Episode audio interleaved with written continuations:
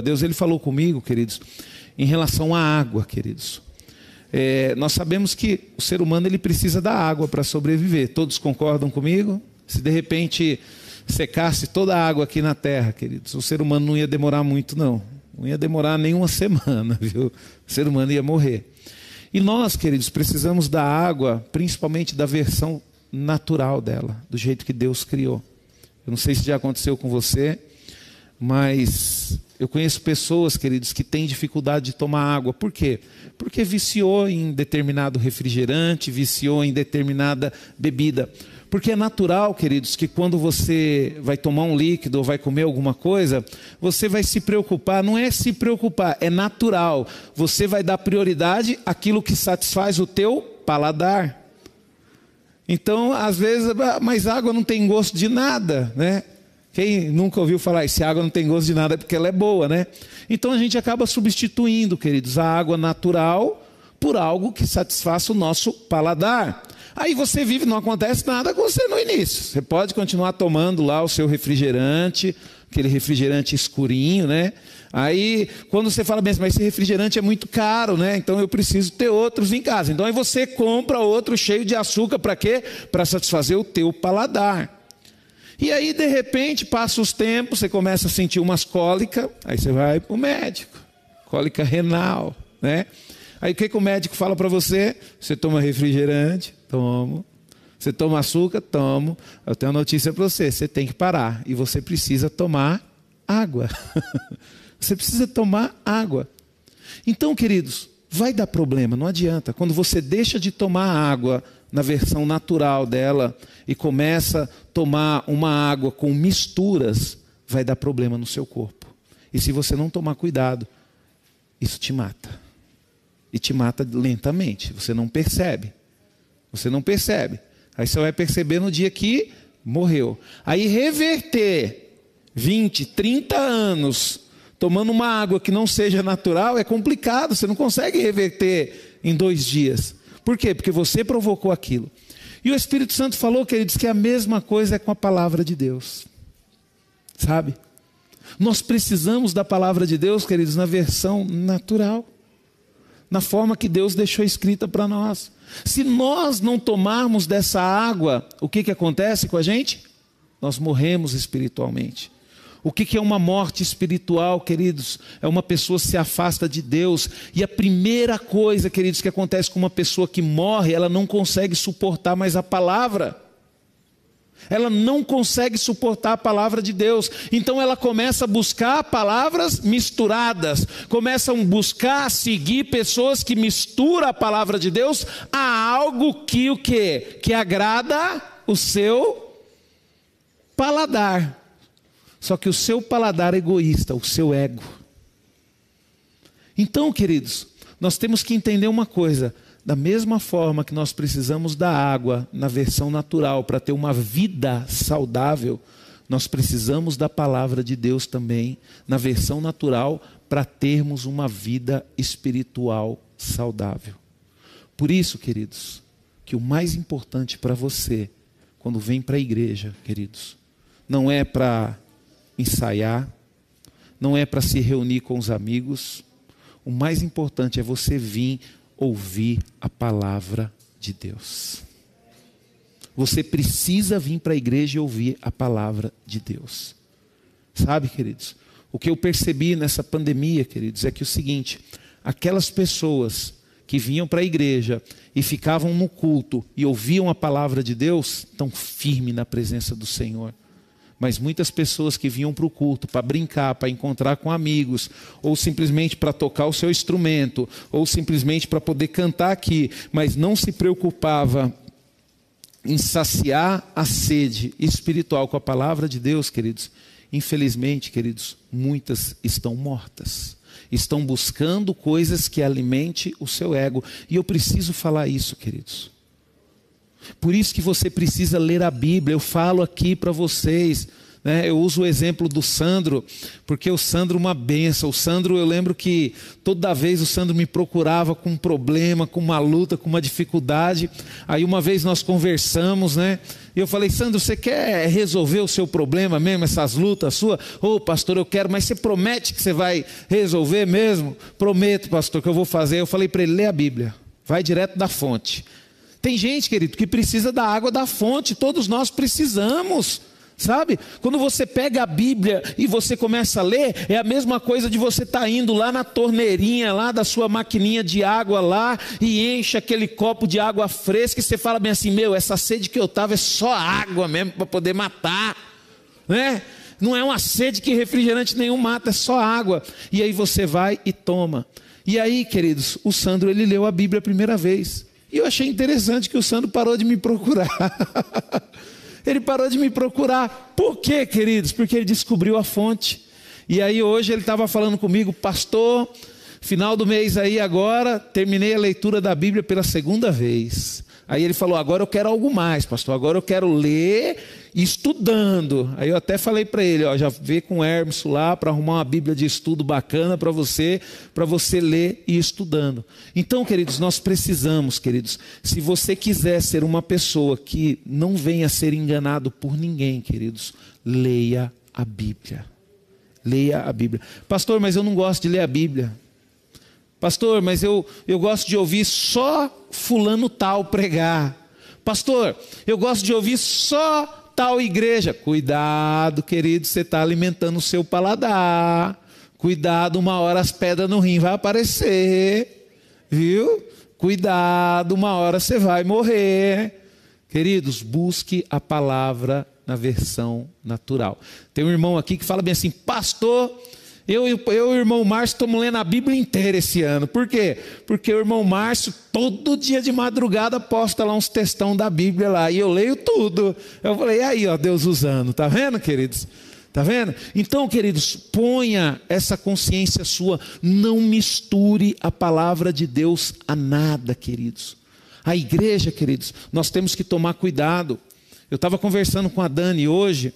E eu vou falar um negócio para você, queridos. Desde quando começou aqui, e foi culpa da nossa geração, né, Dani? A revolução gospel no meio dos jovens, que os jovens começaram, ah, é culto de jovens, é não sei o que de jovens, é não sei o que de jovens, e os jovens começaram o quê? Se afastar da igreja. Eu te pergunto, queridos, a minha geração que começou isso, e eu vim para a igreja, eu era jovem. Quantas pessoas que têm mais ou menos a minha idade, entre 35 e 40 anos, que você conviveu na igreja, que está afastado de Deus? E que era uma bênção quando tinha aqueles movimentos jovens. Então nós temos que voltar, queridos, à essência. Jovem tem que assistir o culto junto com a família, tem que estar sentado na igreja. A gente tem que parar com essa mania de dividir. Nós temos que parar com essa mania de dividir a igreja, queridos, ela não existe para dividir. E eu vou falar um negócio para você, queridos, aqui, porque eu preciso falar isso, queridos.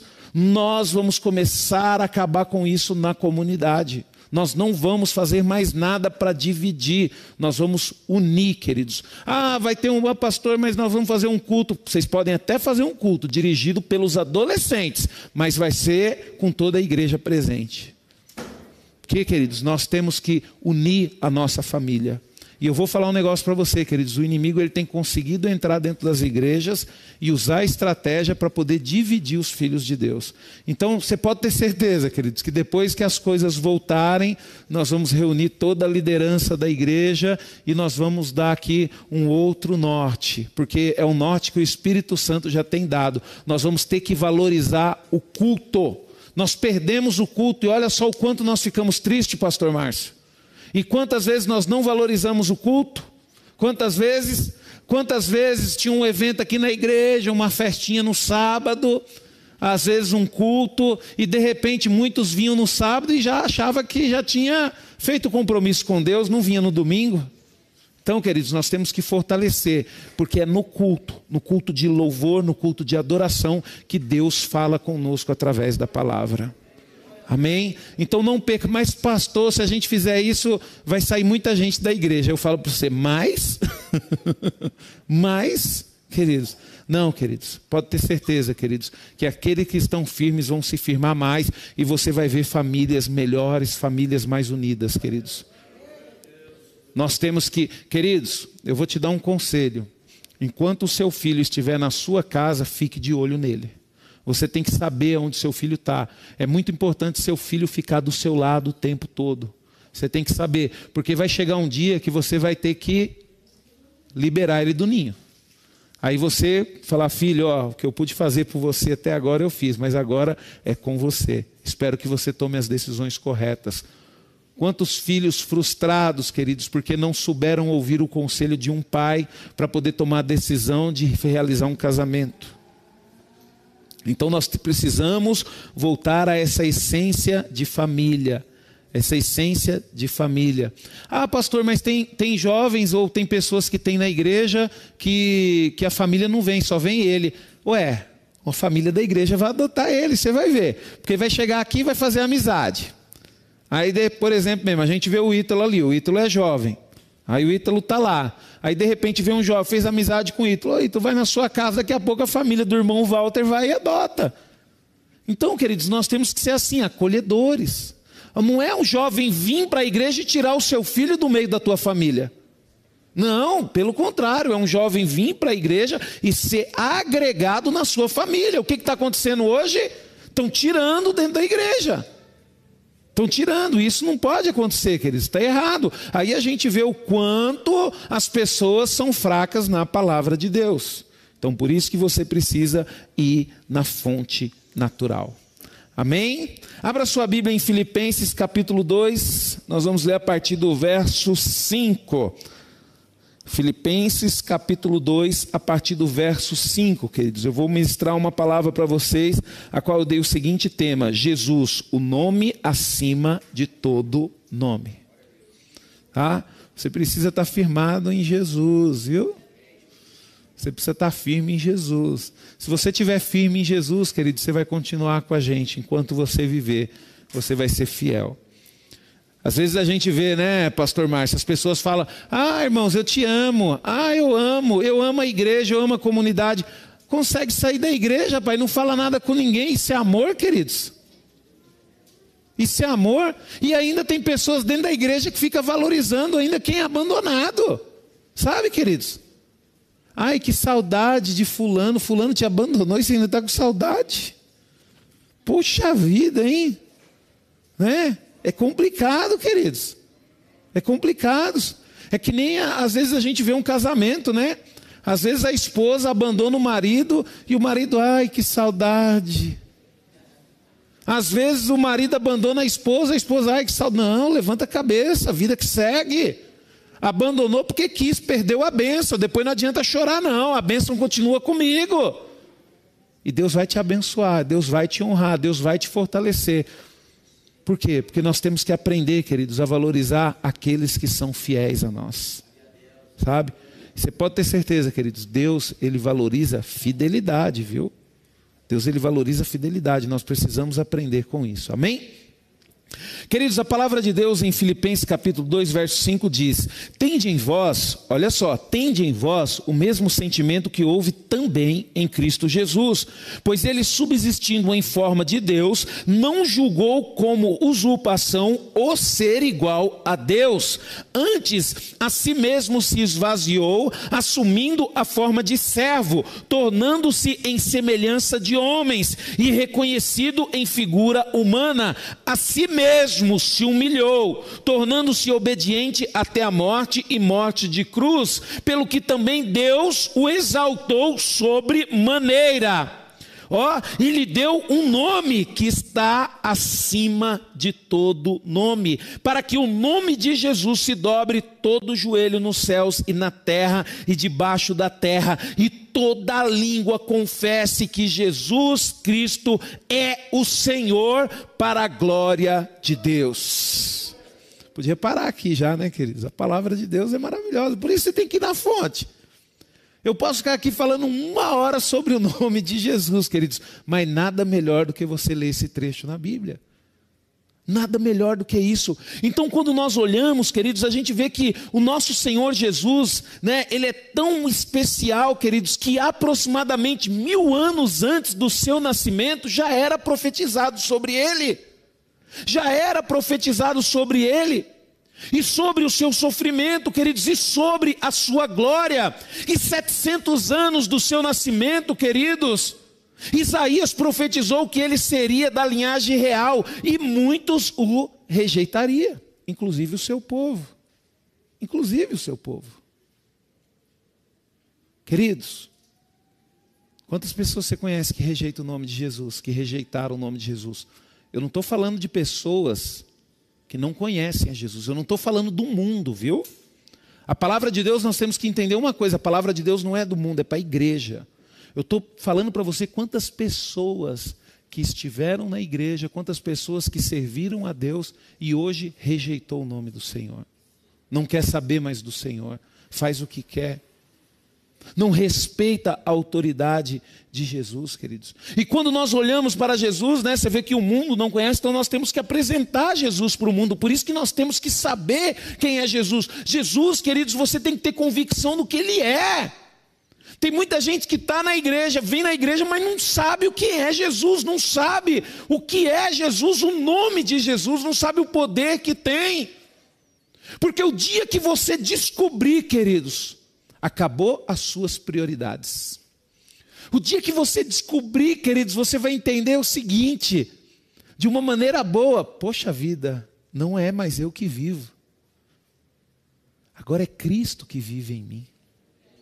Então você vai perceber que as coisas não tem que ser mais do seu jeito. Não tem que ser mais do seu jeito. Você pode estar brigado com seu esposo. Né? Lá vem um pastor pegar no pé de casamento de novo. Você pode estar brigado com seu esposo, mas se você conhece o nome de Jesus, ele pode ter deixado de ser irritado. E você falar bem assim, tá bem, agora eu vou fazer o almoço, fazer. Não, você não faz de qualquer jeito. Você vai falar assim, eu vou fazer o melhor. Sabe por quê? porque eu conheço o nome de Jesus, mesmo que aquele desgramado não mereça, eu vou fazer o melhor. Porque eu tenho Jesus na minha vida. Nós precisamos, queridos, compreender isso. E Jesus, queridos, é o Filho de Deus. Jesus é a segunda pessoa da Trindade Santíssima, que ensinou o amor aos homens, venceu a morte e conquistou para nós na cruz do Calvário com seu sangue a garantia que nós temos hoje para a vida eterna. Na forma grega, queridos, o nome de Jesus significa Salvador. Jesus é o nosso Salvador, é o nosso Senhor, é o nosso Rei, é o dono da nossa vida, queridos. Só que Jesus, mesmo sendo o dono da nossa vida, queridos, Ele nos ama tanto, Ele nos ama tanto, que Ele nos dá a decisão, que Ele nos dá o poder de nós decidirmos aquilo que nós iremos fazer. Quer dizer, Ele é o Senhor, Ele é o Rei dos Reis, mas Ele tem um amor tão grande por mim, por você, queridos, que não foi Ele que te fez vir para a igreja hoje, foi você que tomou a decisão de vir. Não foi uma voz que falou para você, vai para a igreja.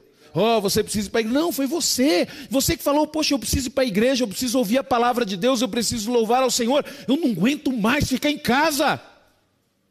Eu não aguento mais me encher dessas coisas, eu preciso me encher do Espírito de Deus. Então, queridos, nós olhamos e nós vemos o quanto o nome de Jesus é maravilhoso. E você precisa ter convicção disso na sua vida, queridos. Você tem convicção do que Jesus é para você? Você tem convicção do que Jesus é para você? O pastor Orides, ele falava uma coisa, queridos, ele apanhava muito por causa disso, e eu ficava inconformado. Eu falava, meu Deus, como é que essas pessoas não compreendem o pastor Orides? O pastor Orides, ele falava que Deus tem que estar acima de tudo, inclusive da família.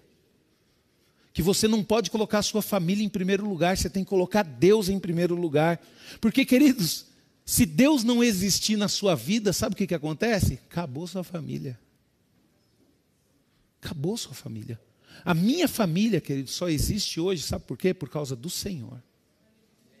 Então, por isso que eu falo para minha esposa, falo até para minha filha, queridos, eu amo demais a minha filha, mas eu falo para ela que Jesus está acima dela na minha vida. E ela fala: Papai, deixa eu falar um negócio, eu te amo, mas eu amo muito mais Jesus.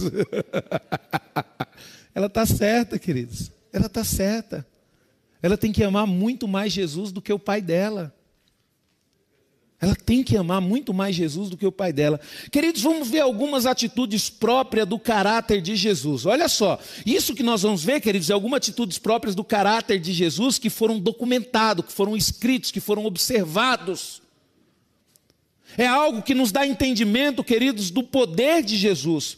Primeira coisa, queridos, Jesus tem um poder para transformar. Ele pode transformar a sua vida. Você só serve um rei, queridos, que é capaz de transformar a sua situação. Só que você precisa se render a Ele, você precisa ir até Ele, Ele é capaz de transformar qualquer coisa, queridos. E quando nós olhamos, a gente vê que, assim como Ele transformou a água em vinho, Está em João capítulo 2, versículo 6 a 11. Nós não vamos abrir para ganhar tempo. Mas se Jesus pôde transformar água em vinho, queridos, quem em sã consciência já viu alguém sendo capaz de fazer isso? Queridos, isso aos olhos humanos é impossível transformar a água em vinho. Fala, pastor, mas o vinho não é água? É, queridos. Só que o processo natural de transformação da água em vinho é complicado. Jesus ele fez de uma hora para outra. Ele pegou uma água e ele transformou em vinho. Se você analisar a água, ela se transforma em vinho. Mas primeiro, você precisa plantar o pé de uva. e tem que saber que uva que você vai plantar, viu?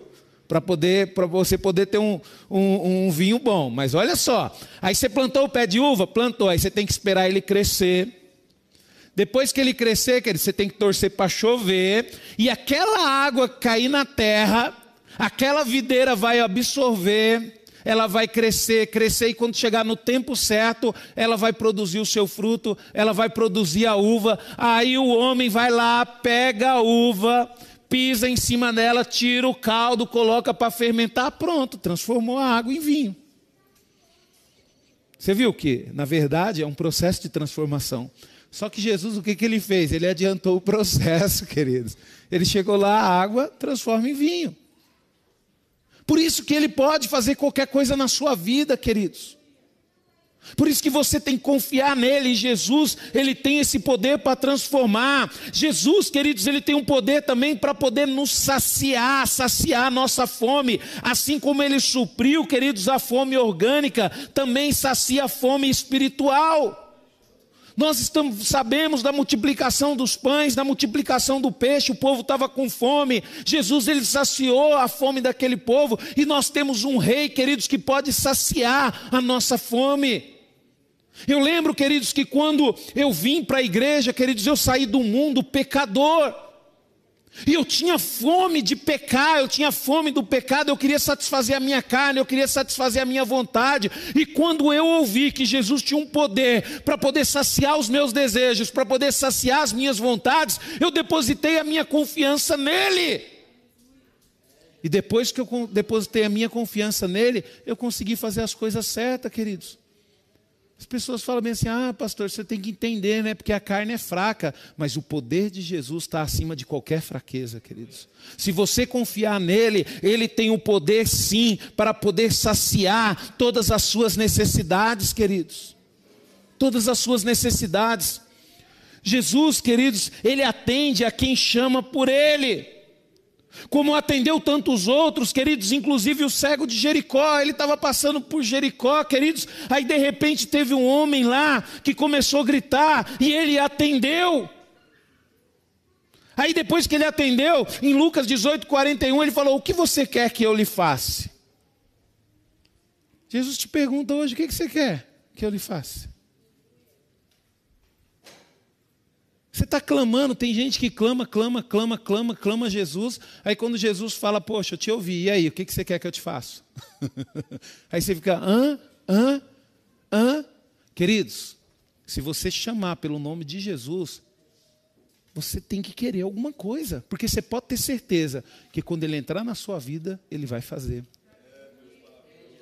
Eu lembro, queridos, que Jesus ele perguntou para mim: que, que você quer que eu te faça? Você veio para a minha presença, eu quero fazer alguma coisa na sua vida, o que, que você quer? Falei, Senhor, eu quero casar, eu quero ter uma família, Eu quero ter uma esposa, eu quero ter filhos. Ah, então tá bom, só que você vai ter que ter paciência, né? Porque eu ainda tenho que procurar ideal para você. Aí eu peguei e fiz um propósito com Deus. Falei, Senhor, olha só, queridos. Eu tinha 20 anos de idade. Eu falei, Senhor, a partir de hoje eu vou namorar a minha esposa. A próxima mulher que eu namorar vai ser a mulher que eu vou casar. E fiz um propósito com Deus, queridos. E olha, queridos, que tive proposta assim, eu falei, não, eu não posso te namorar. Por que você não pode namorar? Porque eu não quero que você seja minha esposa. e eu tenho um propósito com Deus. Então eu só vou namorar com aquela mulher que eu quero que seja minha esposa. Depois de nove meses eu conheci a Débora, queridos. E nós começamos a namorar. E logo em seguida nós casamos, é a minha esposa. Nós temos que saber o que a gente quer, queridos. Você está na igreja, o que, que você quer? Você quer fazer bagunça? Vai para o mundão. Agora, se você quer servir a Deus, se você quer fazer algo sério, queridos, então faça com responsabilidade. Então a gente tem que entender, queridos, que nós temos que. Ele atende quem chama por ele, mas nós também temos que entender que a gente precisa saber o que a gente quer. E quando você sabe o que você quer, queridos, você tem convicção e você faz propósito com Deus. Tem pessoas que têm medo de fazer propósito com Deus. Só tem medo de fazer propósito com Deus, queridos, quem não sabe o que quer. Eu quero ir para o céu, queridos. Por isso que um dia eu fiz um propósito com Deus, falei para o Senhor, Senhor, eu nunca vou sair da tua presença. Mas por que, que eu fiz esse propósito com Deus? Tem gente que tem medo de fazer isso. Tem gente que tem medo de fazer um propósito com Deus, falar que nunca vai sair da presença dele. Por que, queridos, que as pessoas têm medo? Porque não quer ir para o céu. Porque o dia que a pessoa desejar querer ir para o céu, ela vai ter coragem de fazer um propósito desse. Então a gente precisa saber o que, ele, o que a gente quer, porque ele atende por ele. E aí ele respondeu: Senhor, que eu possa ver de novo. Quer dizer, ele já tinha visto, ele enxergava antes. Que eu possa ver de novo. Ele sabia o que ele queria, por isso que ele chamou Jesus. Se Jesus, chama, se Jesus aparecer para você essa noite, lá no seu quarto, e falar para você: Ó, o que, que você quer que eu te faça? Você já tem aí na, na pontinha da língua para poder fazer o pedido para ele? Pastor, eu não tenho. Então trata um jeito de ter. Você precisa ter, queridos. Você precisa ter. Você precisa ter. Às vezes você fala bem assim, pastor, e se Jesus aparecer para você e perguntar para você o que quer que eu te faça? Eu falei bem assim, ô oh, Senhor, fica comigo só mais um pouquinho, porque eu quero só a tua presença. Por quê, queridos? Porque eu compreendi que tudo aquilo que eu preciso, Jesus ele já tem me dado. Você sabe por que o cego precisava ver de novo?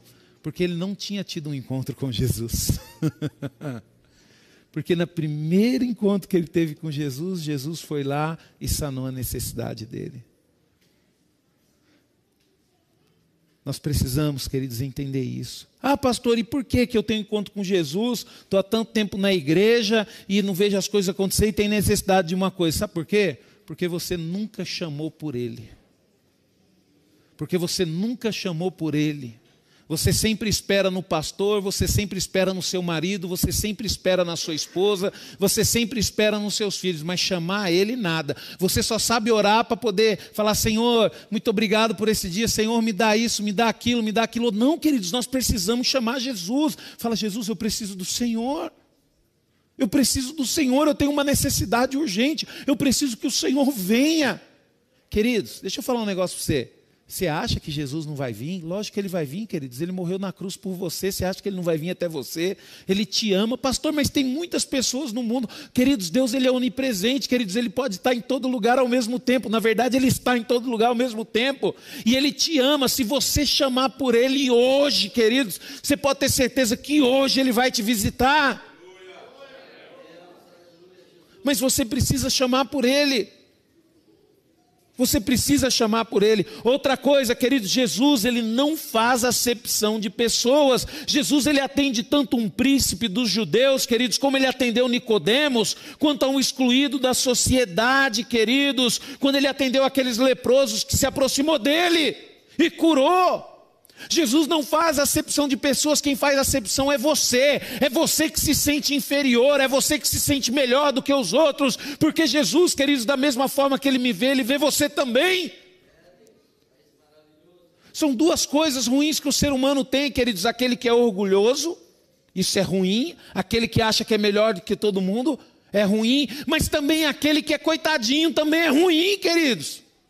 Que quer que todo mundo tenha dó dele. Espera aí, queridos. Tem que ter equilíbrio. Você não é coitadinho, não. Você é filho do rei. Jesus quer usar a sua vida. Jesus quer trabalhar em você. Jesus quer usar você como exemplo. Ah, pastor, coitadinho de mim. Que coitadinho que? Você é filho do rei, eu não tenho dó de você, não. Porque o mesmo amor que Deus tem por mim, Ele tem por você também. Para de ter dó de você. Para de achar que você não é ninguém. Porque você é. Você é muito para Deus. O valor que você tem é o valor de todo o sangue de Jesus naquela cruz. Você não tem noção do que Deus vai fazer com você. Mas você primeiro, você precisa encontrar o seu valor em Cristo. Nós precisamos encontrar o nosso valor em Cristo, queridos. Jesus, queridos, ele tem poder para ressuscitar mortos. É esse Deus que nós servimos, queridos.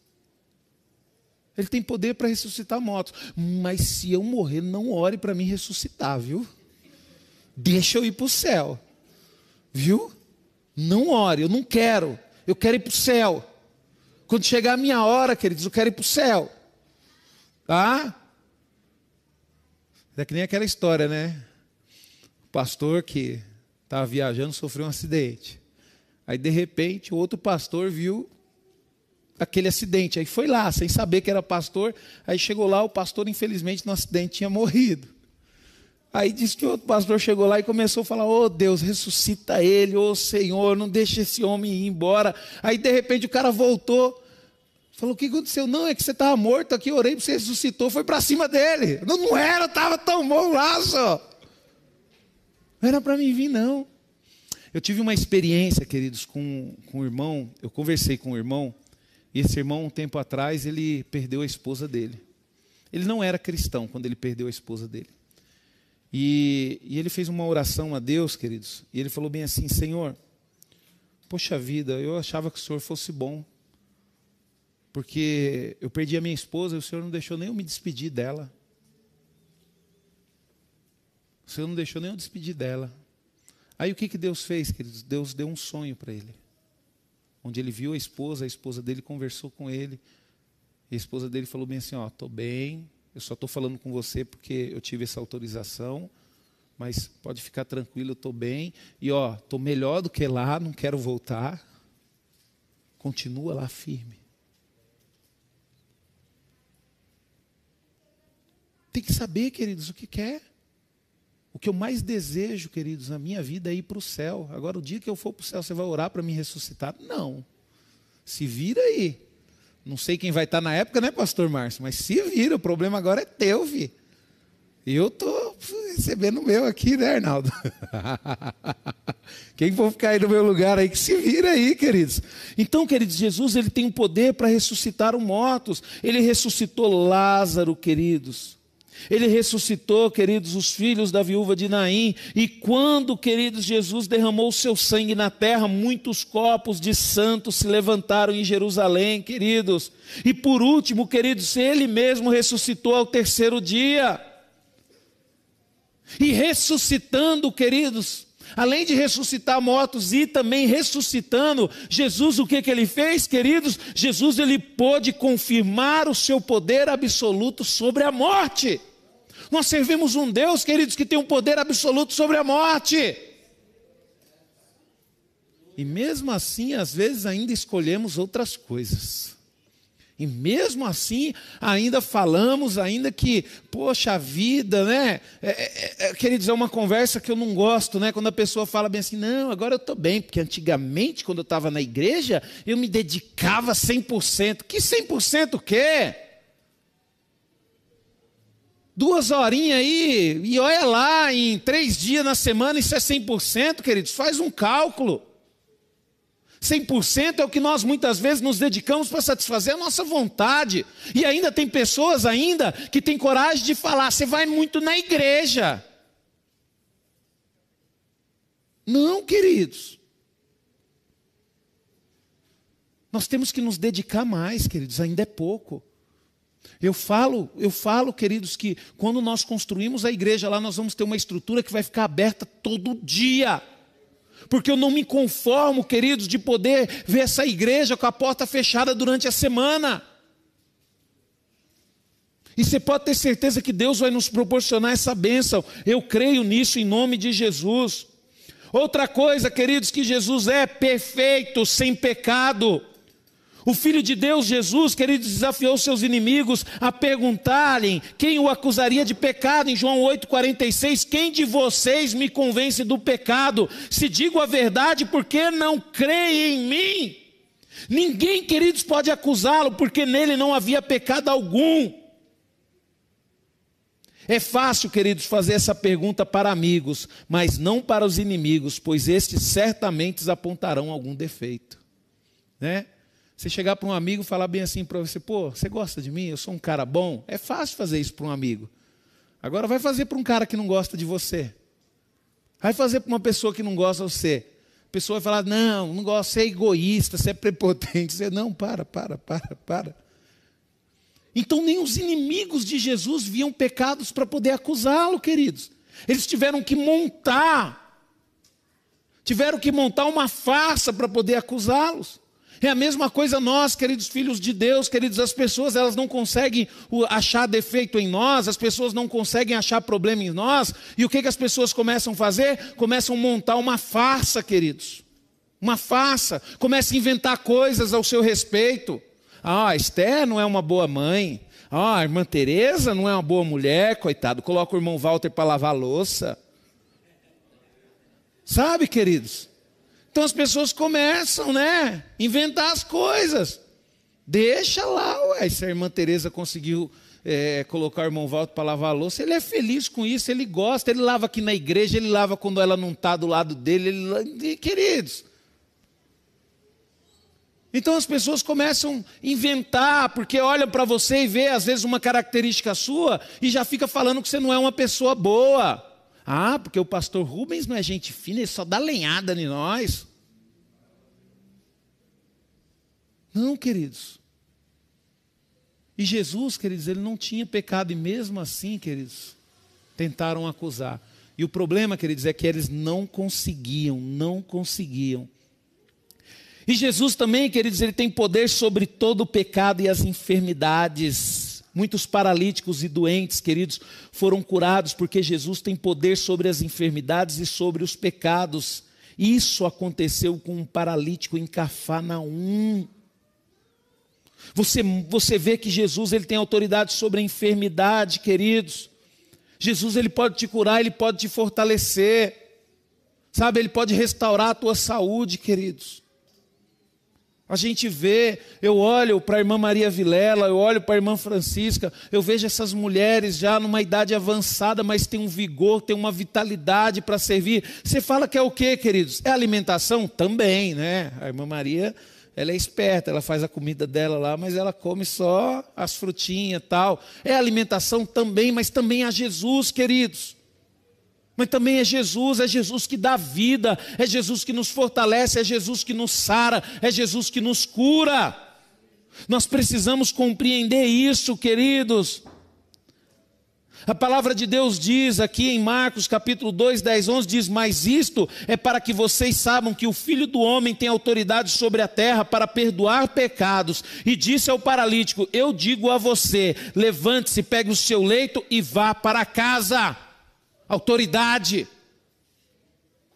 Jesus ele tem autoridade para te curar, queridos. Mas a primeira coisa, queridos, você quer ser curado? Quero. Então você não pode aceitar a enfermidade. Só parece que tem gente que aceita a enfermidade. Você pergunta para. Eu tenho, tem, tem pessoas que até tenho medo de perguntar se está tudo bem. Sabe? Tem pessoas que até tenho medo de chegar e falar bem assim: ó, está tudo bem? Por que não, pastor? Estou com uma dor aqui, estou passando uma luta, uma enfermidade. Não, queridos. Pastor, estou passando uma luta, mas Deus está trabalhando. Eu creio que o Senhor vai me curar, eu creio que o Senhor vai restaurar a minha saúde. A gente precisa crer nisso, queridos. A gente precisa crer nisso, queridos. Outra coisa, queridos, que nós podemos ver, queridos, é a queda do homem e a promessa do Filho de Deus, Jesus. Olha só que interessante, queridos. Quando nós olhamos lá para trás para a serpente, ela lançou dúvida no coração da mulher, que por sua, por sua vez persuadiu o homem a também desobedecer. Quem foi que persuadiu o homem? A serpente. A serpente persuadiu quem? E quem persuadiu o homem? Está vendo o poder que as mulheres têm? Essas mulheres poderosas mesmo, hein, cara? Nossa, Deus. Eu fico olhando para minha esposa, minha esposa tem um poder de me deixar nervoso que vocês nem imaginam. Ela tem um superpoder, qual que é o superpoder dela? Me deixar nervoso. queridos, olha só que interessante, queridos. A serpente, ela usou a mulher para persuadir o homem.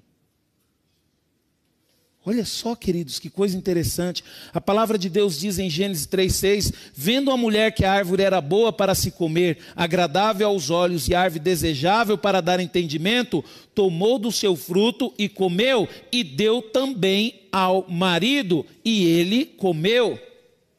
Porém, porém, Deus profetizou que Satanás seria derrotado através do poder de Jesus Cristo. Queridos, antes de Jesus, queridos, o homem ele não tinha poder sobre Satanás.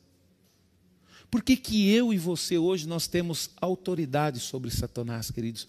Não é porque nós somos bonzinhos, porque nós estamos na igreja, não. É por causa de Jesus.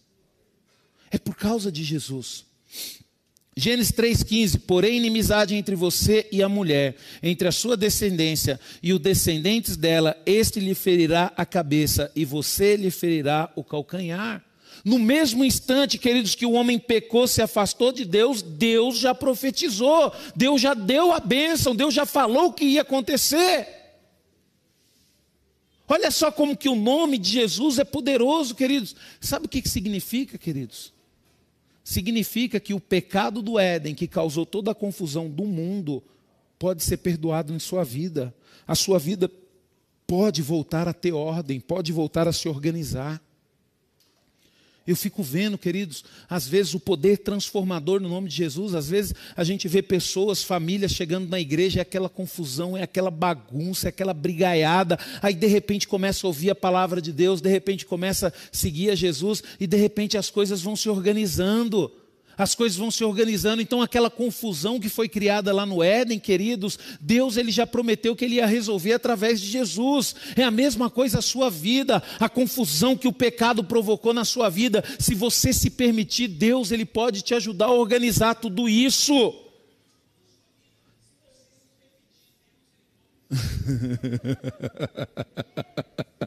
eu tô, eu até assustei imenso.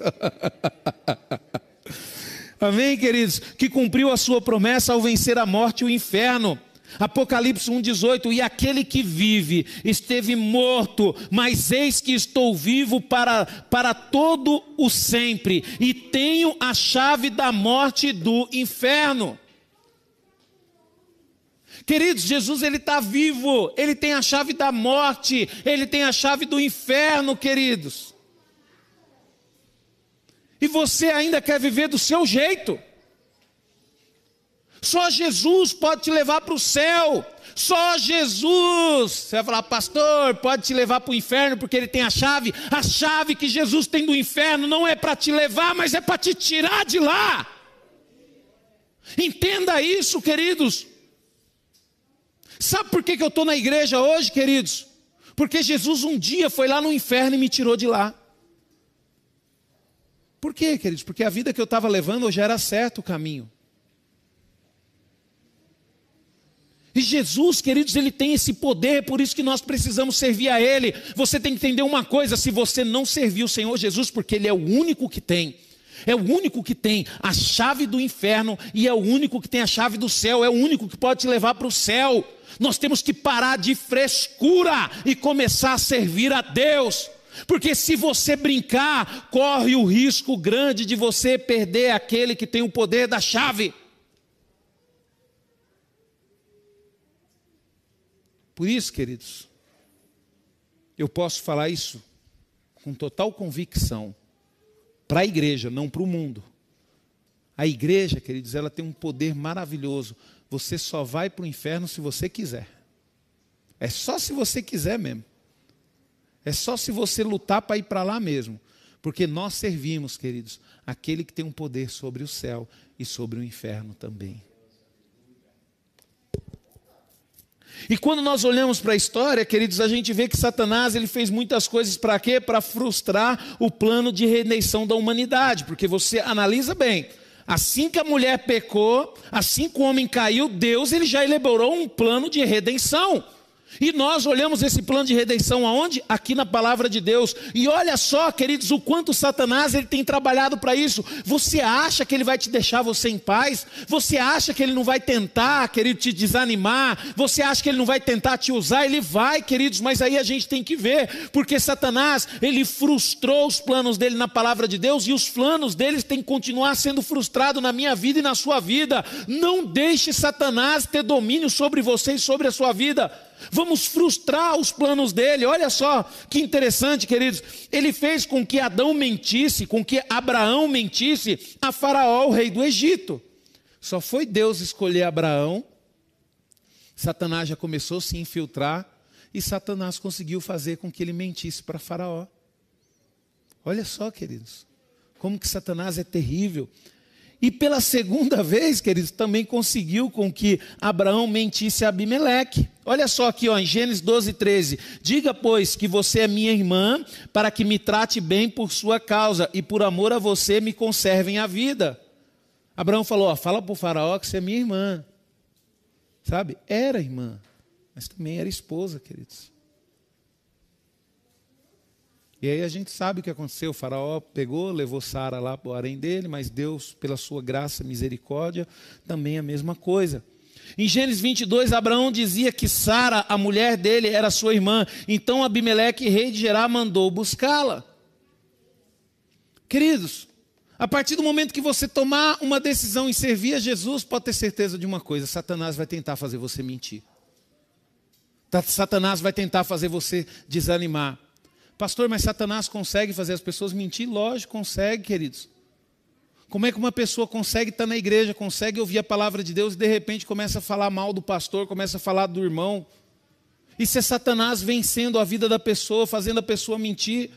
Porque as pessoas começam a falar coisas, queridos, que elas não sabem, que elas não conhecem, porque elas não convivem com você. Por isso que você tem que tomar cuidado quando você abre a sua boca para falar mal de alguém. Às vezes, querido, Satanás já conseguiu dominar o seu coração e está te levando a mentir. Está te fazendo mentir, está tentando fazer com que os propósitos de Deus na sua vida sejam frustrados. E você não pode deixar isso acontecer. Vamos lá. Fez com que Sara duvidasse da promessa de Deus. Gênesis 18, 12 diz: Por isso Sara riu em seu íntimo, dizendo consigo mesmo: Depois de velha, e velho também o meu Senhor teria ainda prazer? Quer dizer, querido, já não está acontecendo mais nada.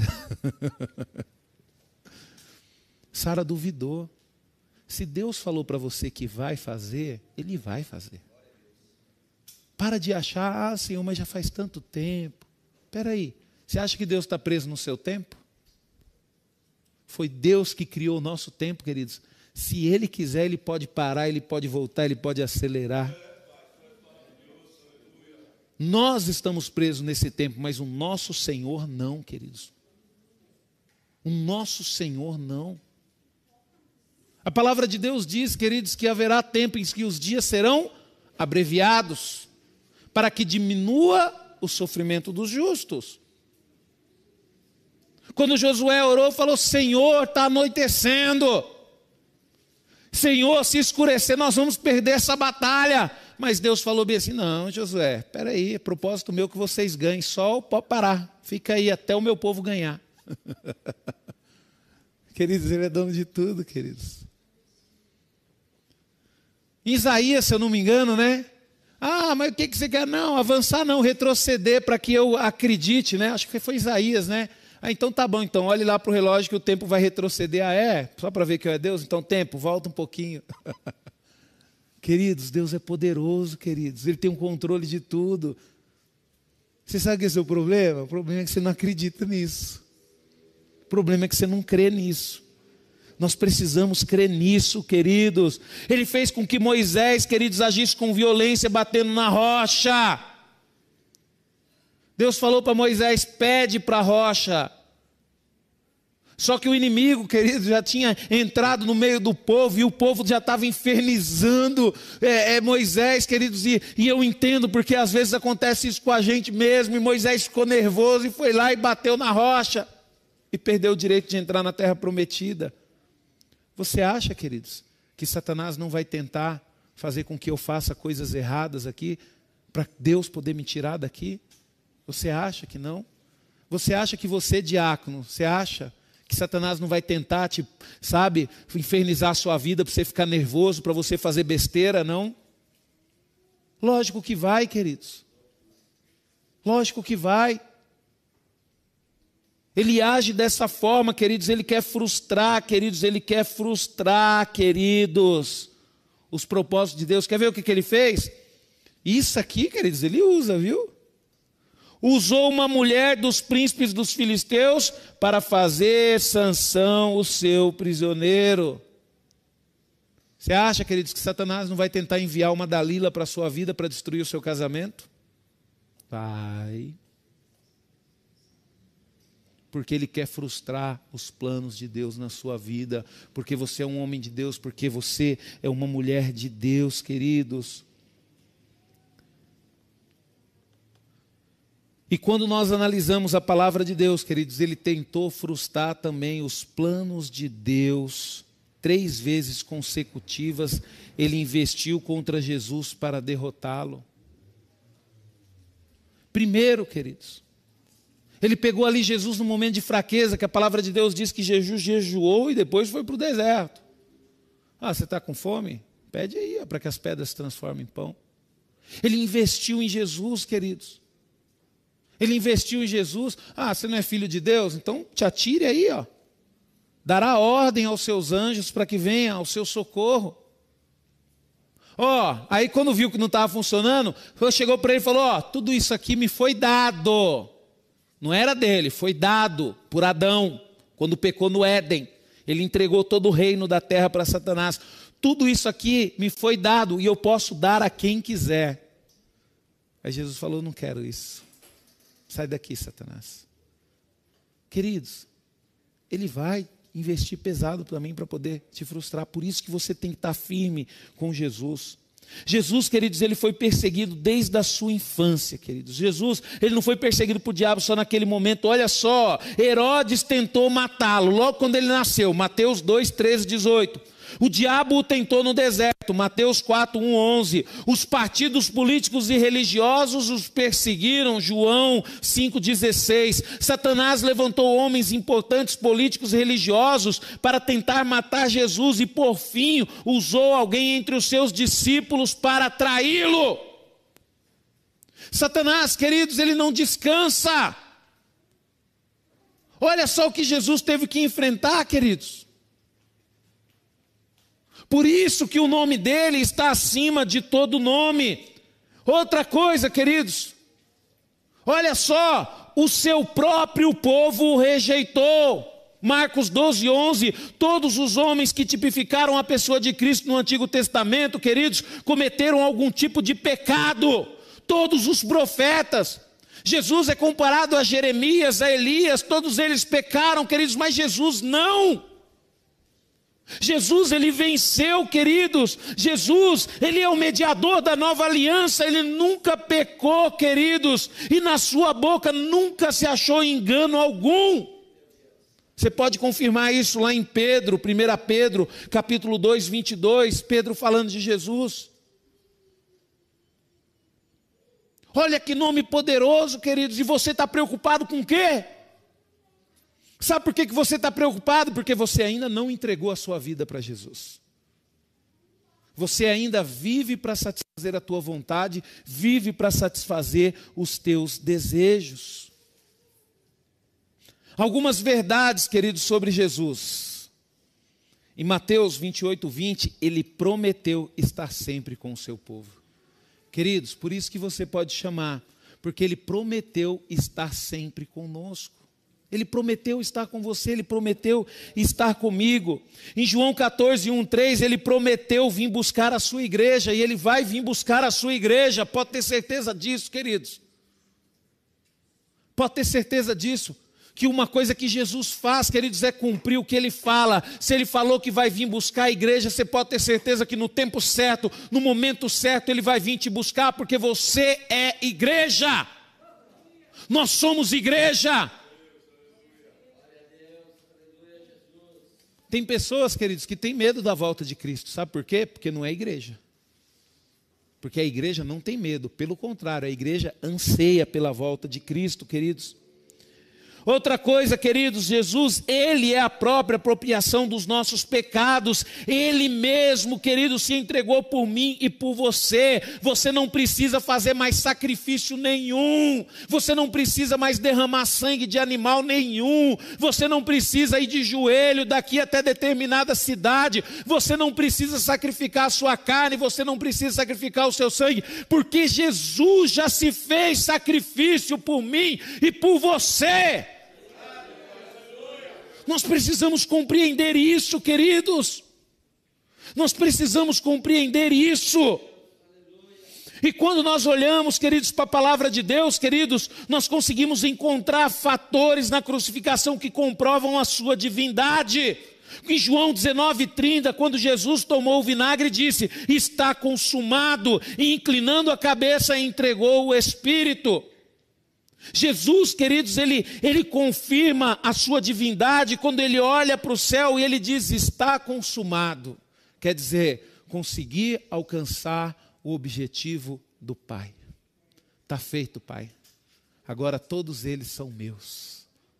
Está pago o preço, Pai. Está pago o preço, Pai. Todos eles são meus. Isso significa, queridos, que Jesus, ele sabia o que ele ia fazer e ele fez com excelência. Por isso que o nome dele, queridos, está acima de todo nome. Por isso que o nome dele está acima de tudo, queridos.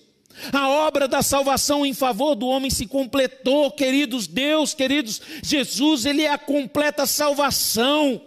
É que o pastor Joel falou aqui na sexta-feira, ele é o caminho, o único caminho, ele é a obra perfeita da salvação, queridos. É o que eu e você precisávamos para ser salvo. A palavra de Deus em 1 Pedro 1, 18, 19 diz: Sabendo que não foi mediante coisas perecíveis, como prata ou ouro, que vocês foram resgatados da vida inútil que os seus pais lhe, lhe, lhe legaram, mas pelo precioso sangue de Cristo como de um cordeiro sem defeito e sem mácula. Aí você fala bem assim, pastor, mas é ouro e prata que tem valor, sangue não tem. Pergunta para um pai. Rafael está aqui, ó. Pergunta para ele o que é mais precioso que ele tem na vida dele. Pergunta para ele o que vale mais. Pergunta para ele se ele trocaria a vida dos seus dois filhos por todo o ouro e por toda a prata que existe no mundo. Trocaria, Rafa? Então isso prova, Rafa, que Deus já te deu as coisas mais preciosas que Ele podia te dar nessa vida. Eu tenho certeza que ele entregaria a própria vida dele pelos filhos dele. Então isso prova, queridos, que o sangue mais precioso que tinha para Deus era o sangue do seu filho, e ele decidiu entregá-lo por mim e por você. E você fica chorando, ai Deus, por que, que você não me abençoa? Ai Deus, por que, que você não faz? Ai Deus, que luta. Queridos, nós estamos passando luta por causa das nossas escolhas, não é por causa de Deus, não, queridos. Muitas coisas na nossa vida, Deus não tem nada a ver porque Ele te avisou e mesmo assim você foi lá e fez. Deus te alertou e mesmo assim você foi lá e não confessou. Deus falou para você cuidado e mesmo assim você não teve cuidado. Porque Deus, ele já entregou o mais precioso para mim, para você, que é o sangue do teu filho, queridos. Ao ser crucificado, Jesus pagou a nossa dívida com Deus. A subir, queridos, ao subir, levou cativo o cativeiro, ou seja, tirou o justo do Hades, do inferno. E ao terceiro dia, queridos, ele ressuscitou e reinará com poder, e reina com poder sobre todo o mundo. Por isso, queridos, que nós temos que compreender o nome de Jesus. Eu vou chamar o um ministério de louvor aqui para eles já ir preparando uma canção. E enquanto isso, queridos, eu quero concluir essa palavra e depois do louvor nós vamos ceiar. Mas eu quero que você escute essa canção, queridos. O Filho de Deus, queridos, que toma como exemplo as atitudes de Jesus. O Filho de Deus que toma como exemplo as atitudes de Jesus e corre a carreira que lhe foi proposta, olhando unicamente para Ele, jamais tropeçará nos obstáculos desta vida. Você precisa olhar para Jesus.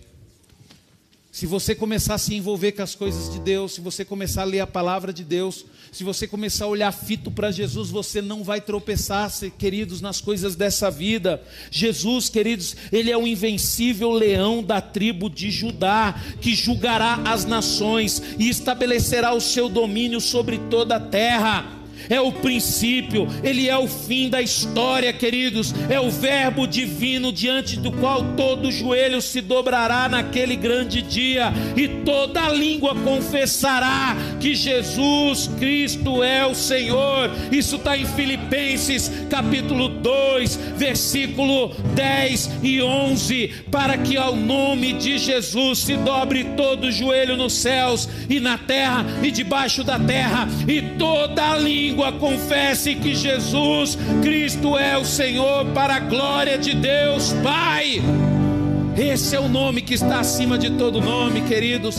É esse o Deus que eu e você nós servimos. Não tenha medo do que o mundo te oferece, do que o mundo te mete. Não tema as coisas deste mundo, porque o Senhor Jesus está comigo. O Senhor Jesus está com você. Não teme aquilo que pode matar a tua carne, porque se Jesus quiser, ele ressuscita.